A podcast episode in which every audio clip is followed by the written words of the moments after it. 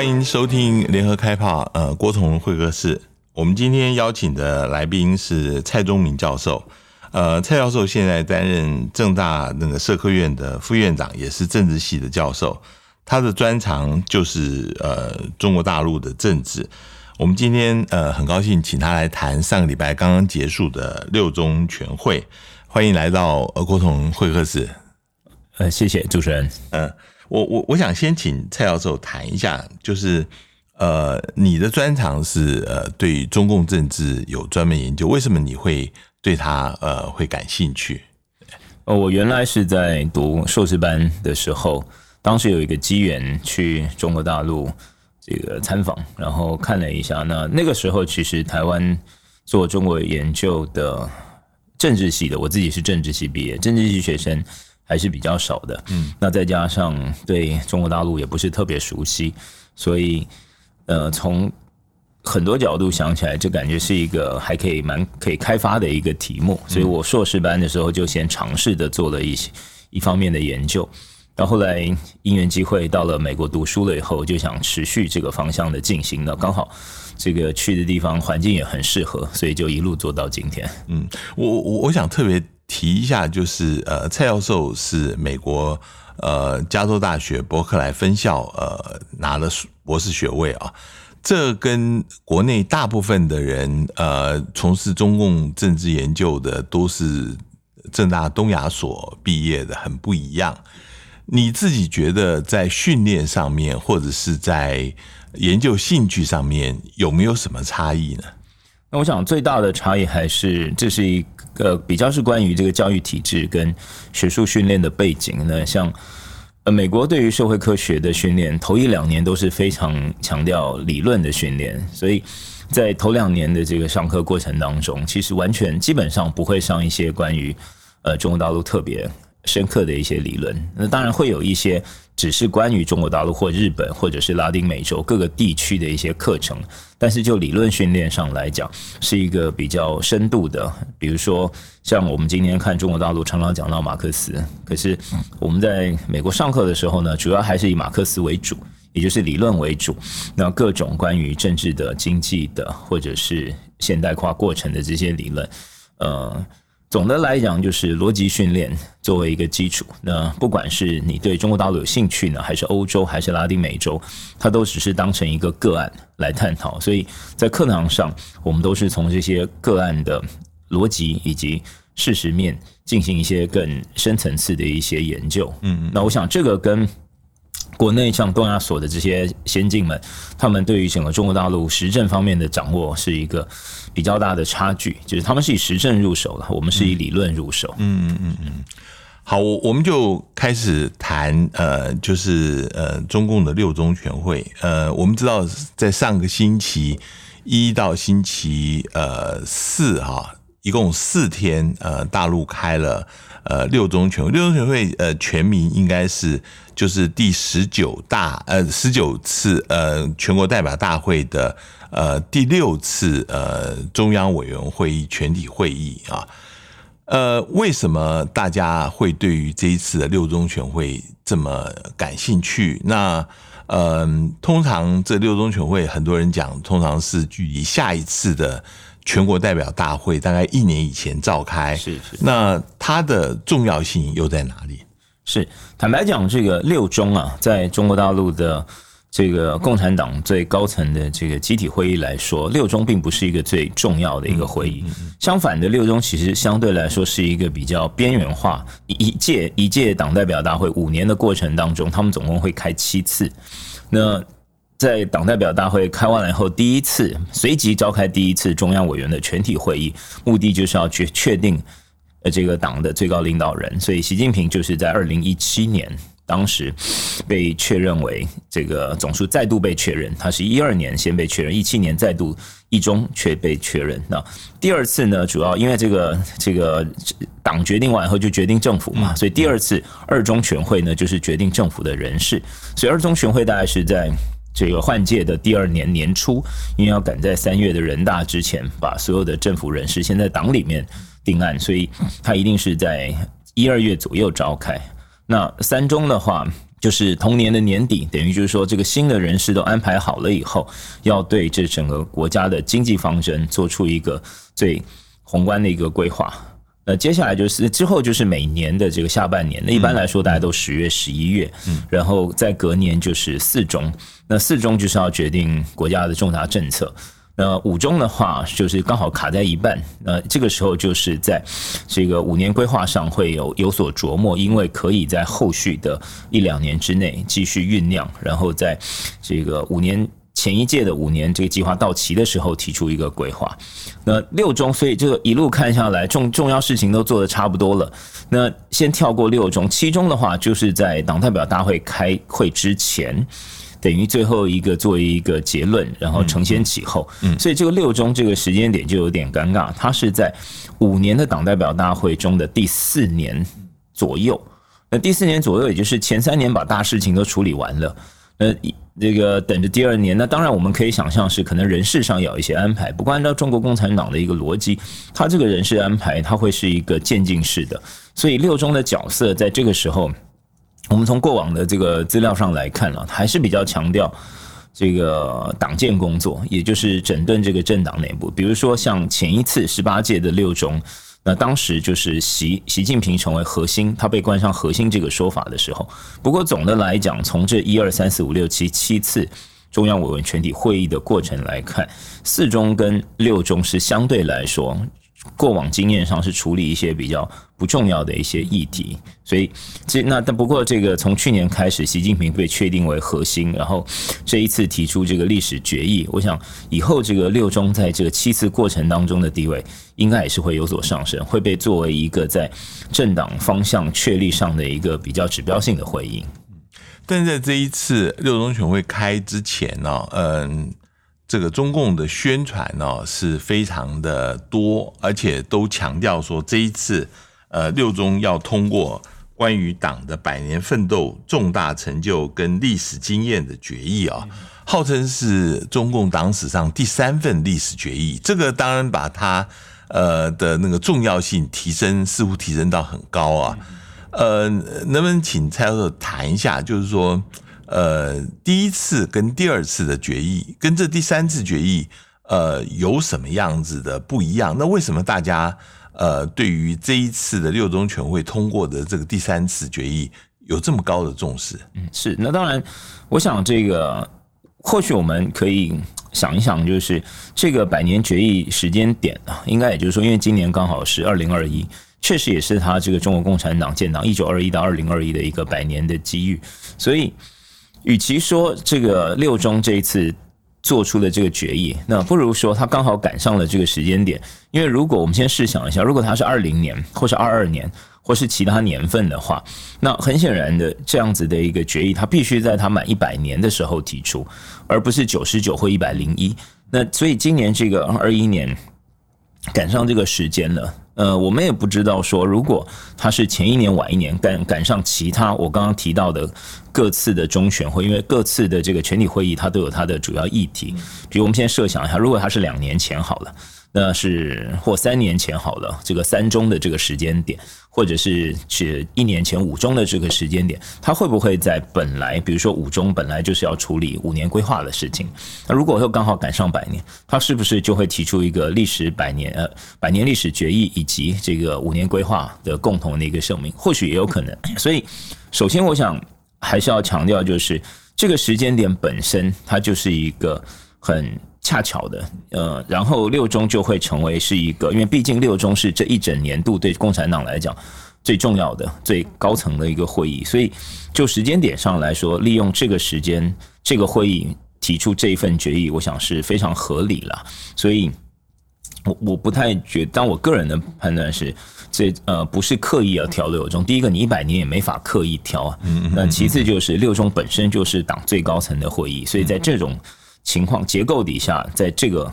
会议中提出，自然是非常合理。那第二个是您提到前两次的决议，比较这个值得思考是，第一次决议其实是中共还没有建国，因为是一九四五年嘛。那第二次是一九八一年，也就是文革刚结束，所以四五年的这个关于若干历史问题的决议，是中共建国之前毛泽东再次确认他身为这个全党最高领导人的一个决议。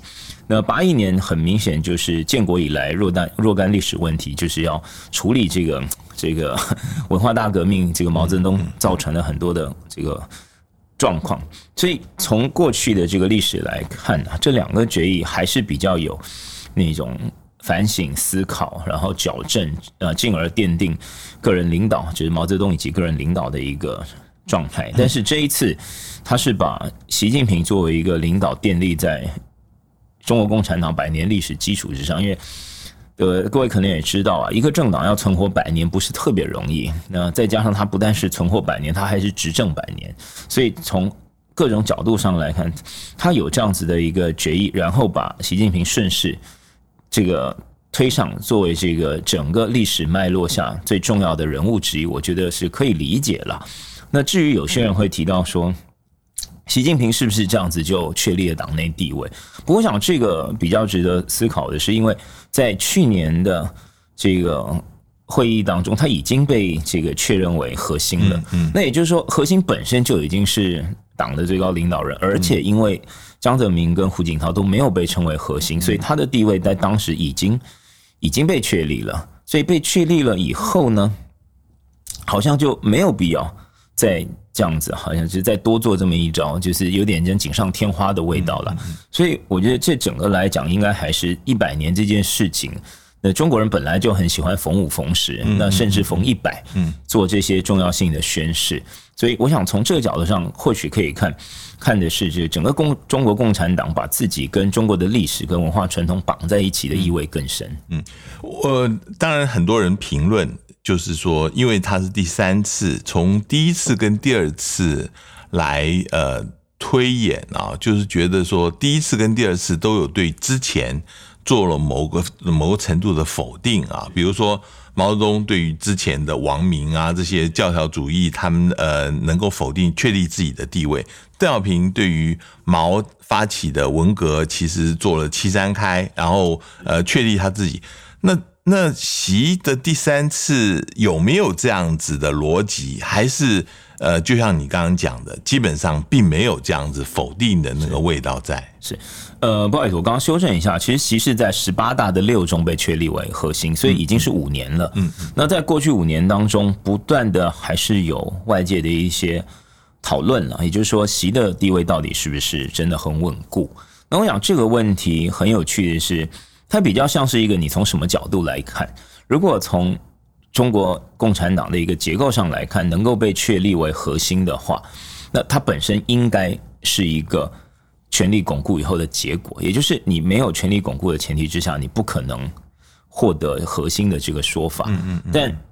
如果从另外一个角度，有些人也在质疑说。他还是受到很多的压力，所以在各个面向上不断的进行妥协。所以我个人当然还是从整个中国共产党的一个传统脉络来看，他如果没有权力巩固到一定程度的话，他不太可能获得核心的这个称号。所以比较倾向于把核心视为一个他权力巩固的结果。那当然了，这个清理权力战场上的一些残余势力的事情还是必须的。嗯，那回到您刚刚讲，就是说否定这些，是不是要否定或者是检讨、反省过去的一些这个历史问题？但从这一次的这整个议程以及就是说事前的酝酿过程，我们可以看到，它并没有一些比较突出的负面的一些。说法，也就是说啊，什么什么都是不好的，所以我们不要。它比较像是往前的展望。那当然，这一点看起来了，好像又回到整个中国文化传统脉络是为什么我们逢五逢十要纪念？其实，当然对于过去的过去的这些经验要反思或者是检讨，不过更多还是展望未来。所以，它的整个重心似乎还是把中国共产党的未来及中国，就中国的未来奠定在中国共产党领导之上。那中国共产党的领导就定立在习近平个人之上。所以。比较有趣是过去几年这个或一阵子吧，这一两年在很多的官方媒体上频频的发出这个习近平对什么什么议题指明方向，他刻意用了指明方向这四个字，比如说对西藏的什么议题，对生态的什么议题，这感觉就是习近平是作为一个全知全能的领导人，在为我们的未来这个打开一个更光明的愿景。所以我想在这样子一个当然看似有点喜庆的一个。这个叙述之下，那再去否定前人，甚至是去检讨前人，那感觉有一些点这个语调上的不合。嗯，那当然了，严格说起来，过去这五年十年，中国有没有真的必须要很深刻反省？那高度要向这个前两次决议对于党内的同志以及对于文化大革命，毕竟中国在过去这几年，它在这个。这个崛起的过程当中，没有看到一个非常非常明显而且致命的失误，必须要请全党之力回过头来矫正的。嗯，所以我想他解释也是有可能啦，这也是他这一次还是比较倾向于用正面的语调叙述未来，而不是用一个负面的语料这个思考过去。好，那我的问题是，如果说要用一个呃一个文件。来铺陈、来肯定、呃垫高习近平呃的地位的话，那我的问题是，嗯，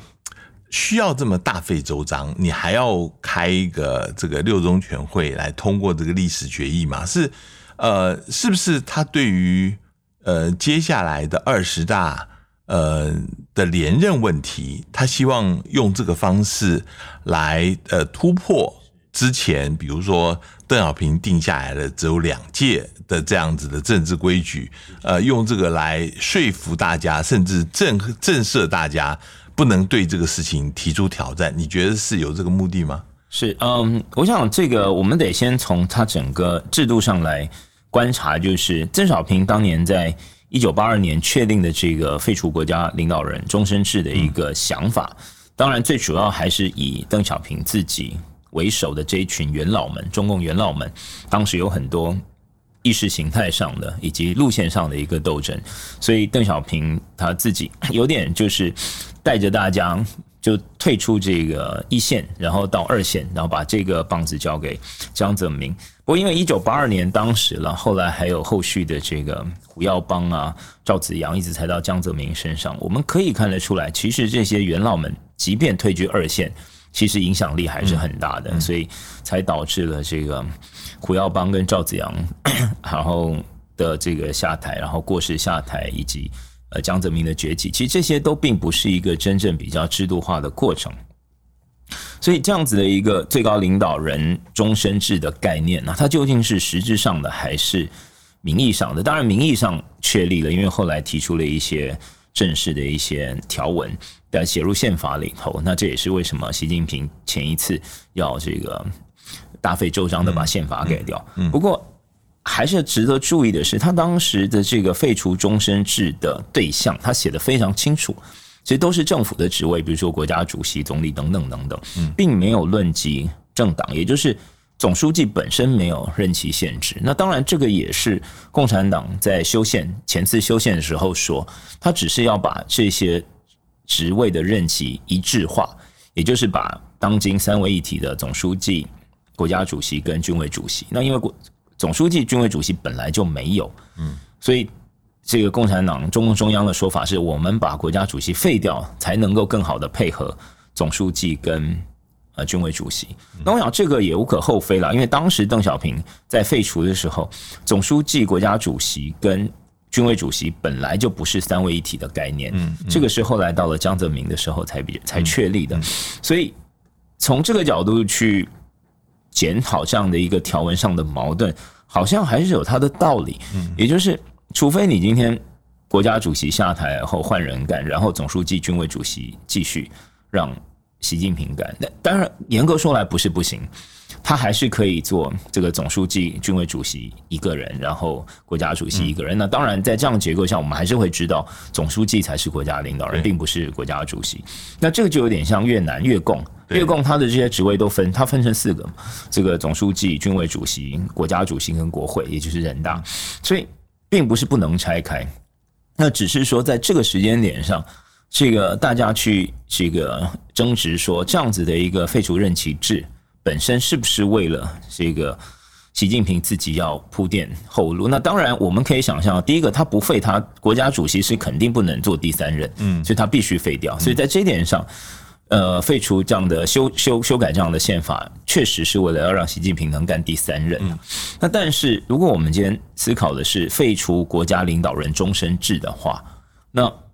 我觉得比较有趣的就是。他废除两任的限制跟终身，这还是并不是完全一致的概念。他只是说你可以继续干，但是他实际上要不要干到死，这个我们也不清楚。他能不能干到这个他过世？这个，所以我的意思就是说，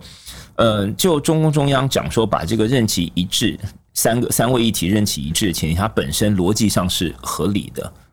并非不合理，嗯，那当然从实证上来看，因为把国家主席任期废掉了之后，习近平可以干第三任，这也是客观事实，嗯嗯嗯，所以这样子要回头去检讨说废除国家领导人终身制，呃，我觉得还是要把党跟政区分开来看。那当时的时代背景，就像我刚刚说，三位并非一体，所以废除国家真的是很单纯的废除国。那这些元老在背后也有影响力，跟今天的政治情况恐怕还是有一些出入。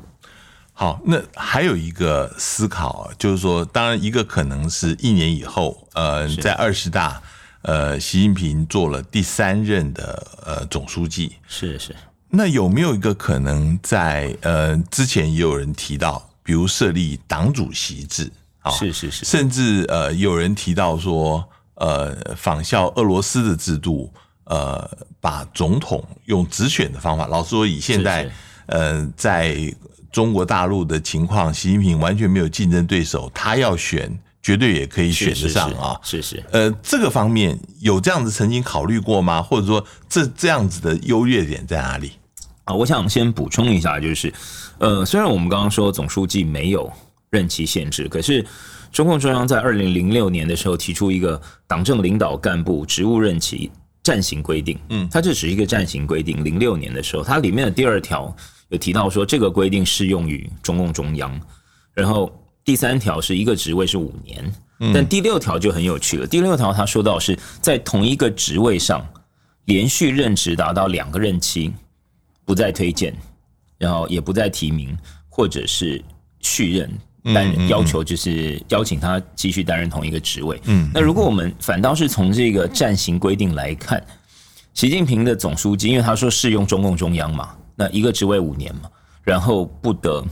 不再推荐，就超过两个不再推荐，所以反倒是从这个暂行规定的这三个条款上来看，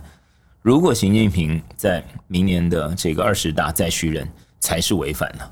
不过因为它本身就是一个暂行规定，那又是中共中央提出要废除，那要修修正嘛？这个对，我就说他他他看起来，如果账面上现在看起来是他如果明年续任违反了。我就是我们不用特别去想那个国家主席那个事情，反正休闲都休掉了。然后，但只是像我刚刚说的，如果中共中央坚持的是总书记没有任期，然后把国家主席废掉，以便这三个位置能够同步的话，那反而他们自己掉入了一个陷阱，就是这个暂行规定的陷阱。嗯，不过当然了，因为暂行规定本身的这个法律层次就很低了，所以这个中共中央自己要修掉，或者是他疏忽了，他不在意了，我想这个也不是能够。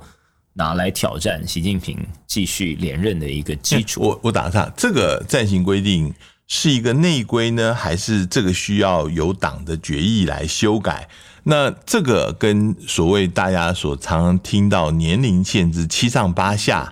那个是不是也是一个呃是一个内规，还是这个有明确的？这个这个是有，这个是有公开在那个中共中央的网站上。七上八下，呃，没有，我说刚刚这个暂行规定，对，任职这个党政领导干部职务任期暂行规定，它这个是有公开的一个。法规了，嗯，但七上八下更多的就像是一个共识，嗯，对，它并没有明文说定说你非得上非得下，嗯，所以所以我想，所以最近的这个就从修宪以来，对于习近平执政连第三任的这个讨论上，呃，比较少触接触，呃，比较少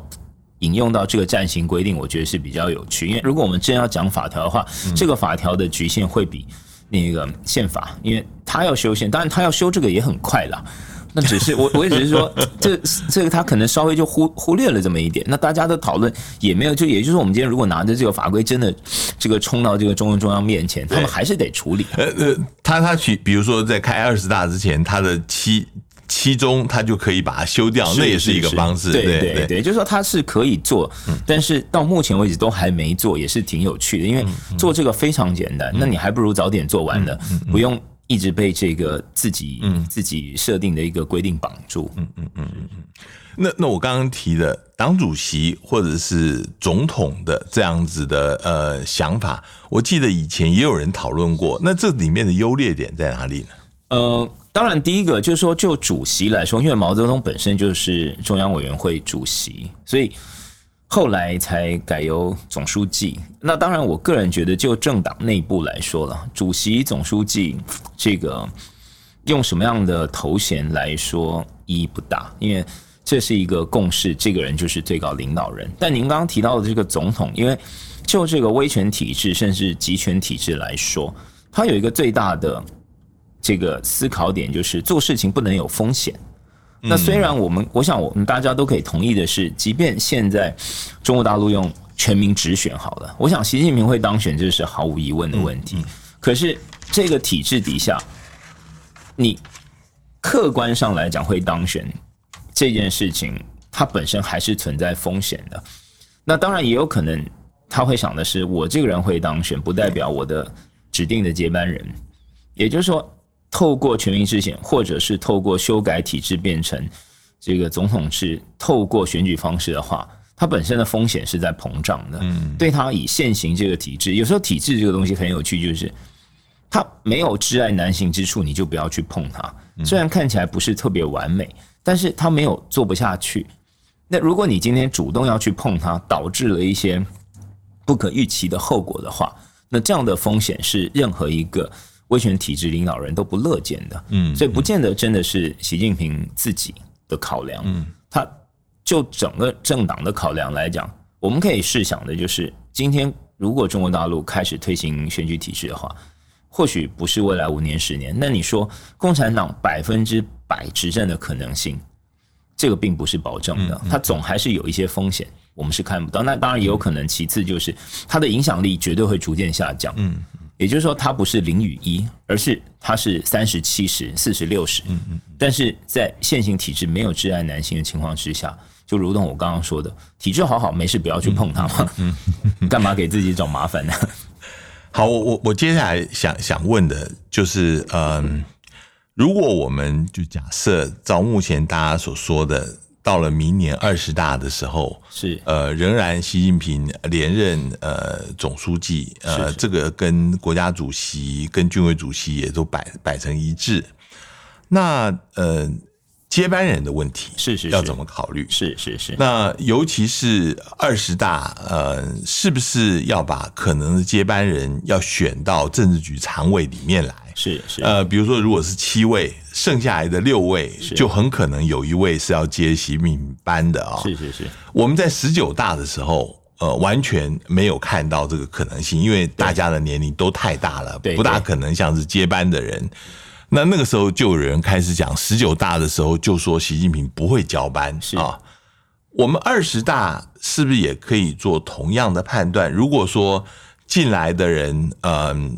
同样也看不出呃是可以接班的，年龄过大或者是呃怎么样？那呃可以理有理由可以推断。习近平可以十四连任到总书记吗？是还是说，呃，我们可以合理的推断，他可能再干五年，他可能在二十一大的时候就要退休了。你你怎么看这个事情？嗯，这个就回到您刚刚提到这个废除国家领导人终身制，嗯就是我们能想象，就是废除国家领导人终身制的意思，就先设想是这个人想要一直干下去。那李习近平今年他是一九五三年出生，他今年是六十八岁。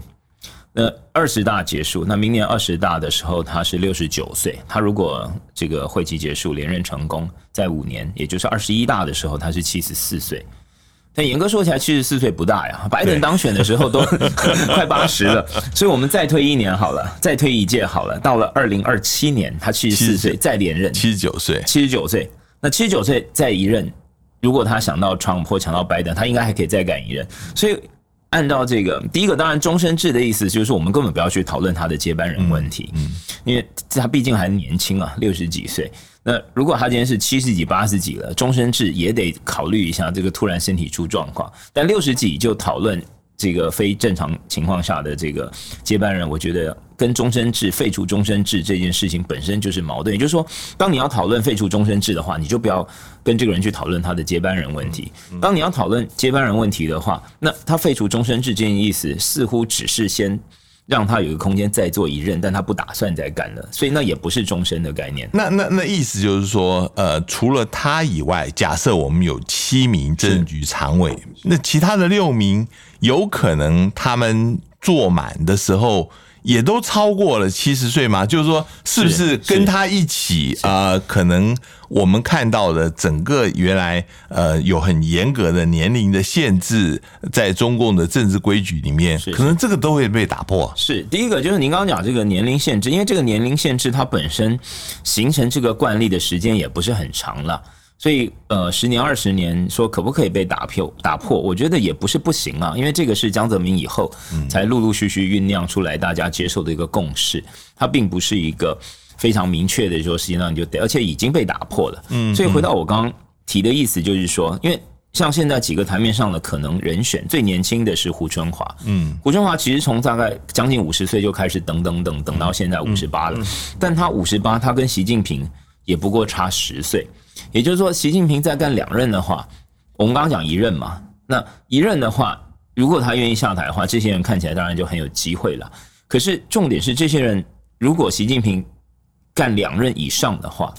他们就太老了，也就是他们都得得再加十岁。嗯，那那个胡春华到时候也六十八了，那剩下那些人更不用说，李希、李强这些人都已经七十好几了。嗯，那关键还是在于说，我们如果设想从一个 term 来看。一个任期来看，这些人都还够格，但够格以后了不起，也就是干一个一个任期。因为坦白说，真的是不是那么年轻。那但是对习近平来说，如果他愿意干上两个任期，甚至三个任期，我刚刚说，如果到四个任期，也就是说他一路干到二十二一二二十三大，二零三七年那时候他八十四岁，他才决定放手的话，那他目前找的这些人，我觉得就不是。接班人的概念，而是只是跟着他一起执政的团队，有点像他的幕僚。嗯，他找一批比他年轻一点，然后可以做点事的，然后可以了解并且是效忠于他的。但等些人老了以后，年纪大以后，再换一批，再换一批。那当然，比如说像拜登身边都是一堆年轻人嘛，四十几岁年轻人，五十几岁年轻人。拜登不会这将近八十上台了，还找了一个八十几的，或者找七十几岁的。所以，当然我弟弟说，如果习近平超过两任。的话，或许这些人就会变成幕僚，就不需要我们就不需要费心在思考接班人在哪，因为他现在要做的是连第三任，可是我们到目前为止也没有看到任何一个讯息是他第三任结束之后他就会放手。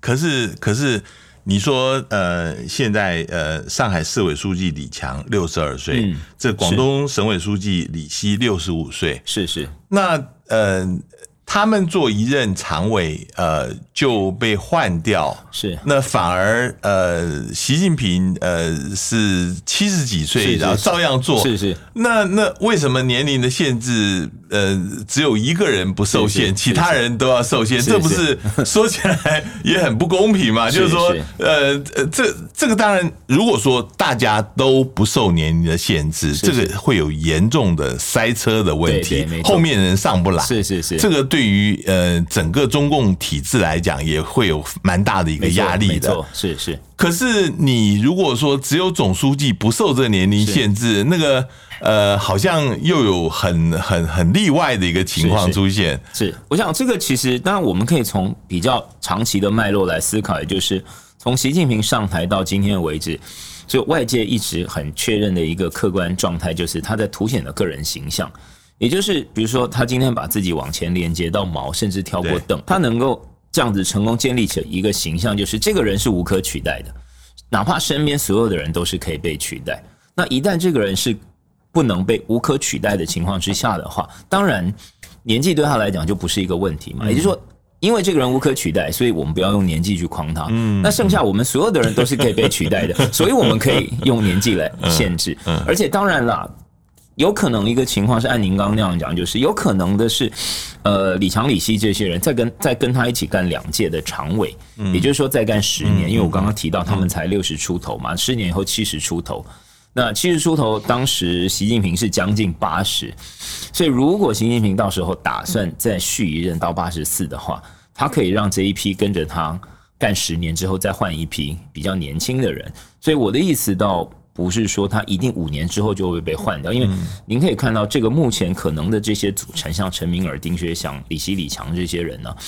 他们都是已经打破，就是中共很多的这个官场逻辑已经被被打破。他们原来都是候补委员，嗯，十九大直接是常，直接是政治局委员，这件事情本身就已经被打破了，这这个常规了。以往一定是候补委员，然后中央委员，然后政治局委员，然后政治局常委。但这些人能够在十八大的时候还是候补，有的人是十七大开始候补，有的人是十八大开始候补，但。像丁薛祥十八大之前，十七大之前什么都不是，他就是个党代表。十八大先是候补，十九大直接政治局委员，是跳了两阶啊。他先他略过了这个中央委员，他直接是政治局委员。所以严格说起来，我们如果还要再用过去二十年的这些官场逻辑来看现在的这个这个中共领导人的话，本身已经。不太适合了，也就是说，当这些规矩都被打破，你还要问人家说，嗯，可是你规矩是这个样子，嗯嗯嗯，那他的想法是，我已经打破了，你还问我这些规矩干嘛呢？年龄也打破了，升迁的规矩也打破了，那很多事情都被打破情况之下，我们要重新调整我们观察中共领导人以及中共整个这个职场升迁的过程，这个思考逻辑要重新调整的话，反而是应该把这些以前我们讲的破例。这个当成常态，嗯，那这样子的话，即便有可能是十年之后，他再找一批人，他觉得欣赏的，直接从候补变成政治局委员，然后来取代目前的这些台面上的人。所以我的意思说，有点像是幕僚的世代交替，倒不是领导人的世代交替，也不是没有可能。你你你说的，呃，他们这些人可能是幕僚的世代交替，而不是领导人世代交替。一个很大的就是说，他不指定接班人，是是是。这不指定接班人，呃，这个里面，呃，当然会有风险的。是是是。呃，不指定接班人，让大家会对于整个的中共，由于中国的未来，一旦习近平身体出问题的时候，会陷入整个的慌慌乱当中。是是是。第二个，但是你指定了接班人。这里面也有一个内在的矛盾，就是说你指定接班人，大家都知道这个人未来就会取代的，那所有的权力开始往那边集中。这个在过去，呃，邓小平跟呃胡锦涛，这个赵子阳，呃，甚至包括这个呃后来的那个毛跟刘少奇都有这样子的的紧张，是是。这两个都是危机，你不指定接班人有危机，指定接班人也有危机，这个要怎么办？其实这个在学理上有一个说法叫 premortem 跟 postmortem 的这个 succession，premortem succession 跟 postmortem succession 的一个讨论了。就像您刚刚讲，就是，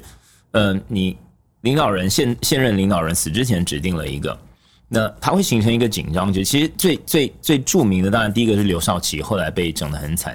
然后第二个其实是林彪有二星，所以这个在学理上的一个讨论就是，你在过世前指定一个人呢，第一个有可能这个人会成为大家的箭靶子，大家会拼命修理他，因为每一个人都想取而代之。那第二个，这个人可能他自己就觉得他准备要接班了，他甚至有这个威胁现任领导人的可能性，所以听起来好像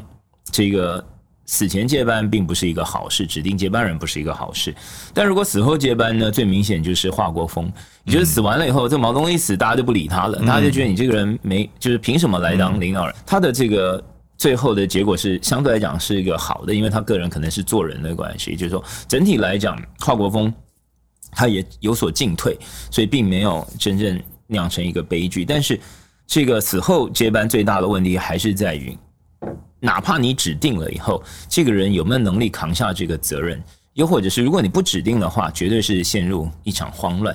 那所以我们当然从学历上看起来好像两个都不对。不过因为在观察这个集权体制或者威权体制的时候，很多时候这个领导人这件事情，他并不是真的，就是说这个所有的资讯我们不可能从外面知道。像您刚刚提的这些状况，他都有。这个两害相权取其轻的一个 一个威胁在的话，当然最可能的啦，我们能设想到还是现任领导人要花一段时间长期培养、栽培、观察。那当然世袭制不用担心，但世袭制也会有一个问题，就是如果你这个小孩不成器的话，你你交给他了，他把国家给毁了。所以总的来讲，任何继承体制，包含民主体制、继承体制，就政治继承体制，都有它的风险。所以这是回到我刚刚说，就共产党或者是习近平目前的状态来讲，他是不是？第一个，你要他这个时候接班这件事，他根本不用去思考嘛，不太可能思考这个事情。至于死前接班这件事情，他要花多大时间跟力气来培养一个他这个心目中主义的领导人？当然，从客观上看起来，五年似乎不太够，因为他一方面还在把这个事业做得更大，然后一方面建立自己的这个个人领导高度，同时间在带着这一批比他年龄还小不到十岁的人一起。这个执政的话，我个人还是觉得，呃，不是不能从这里头挑，只是从这里头挑，多少还会回到我们刚刚讲的这个 pre-mortem succession 的一个风险里头。嗯嗯。所以有可能对这个习近平或者是目前中共中央最高层领导来说，这是一个要处理，但是并不是这个一下子就能处理得来。也就是这个第三任这件，这个这个是这个续任的这件事情，或许也是一个缓冲期。让他们有更足够的时间来处理这个议题，倒不是说人进来我就一定要用，可能也还是观察跟训练。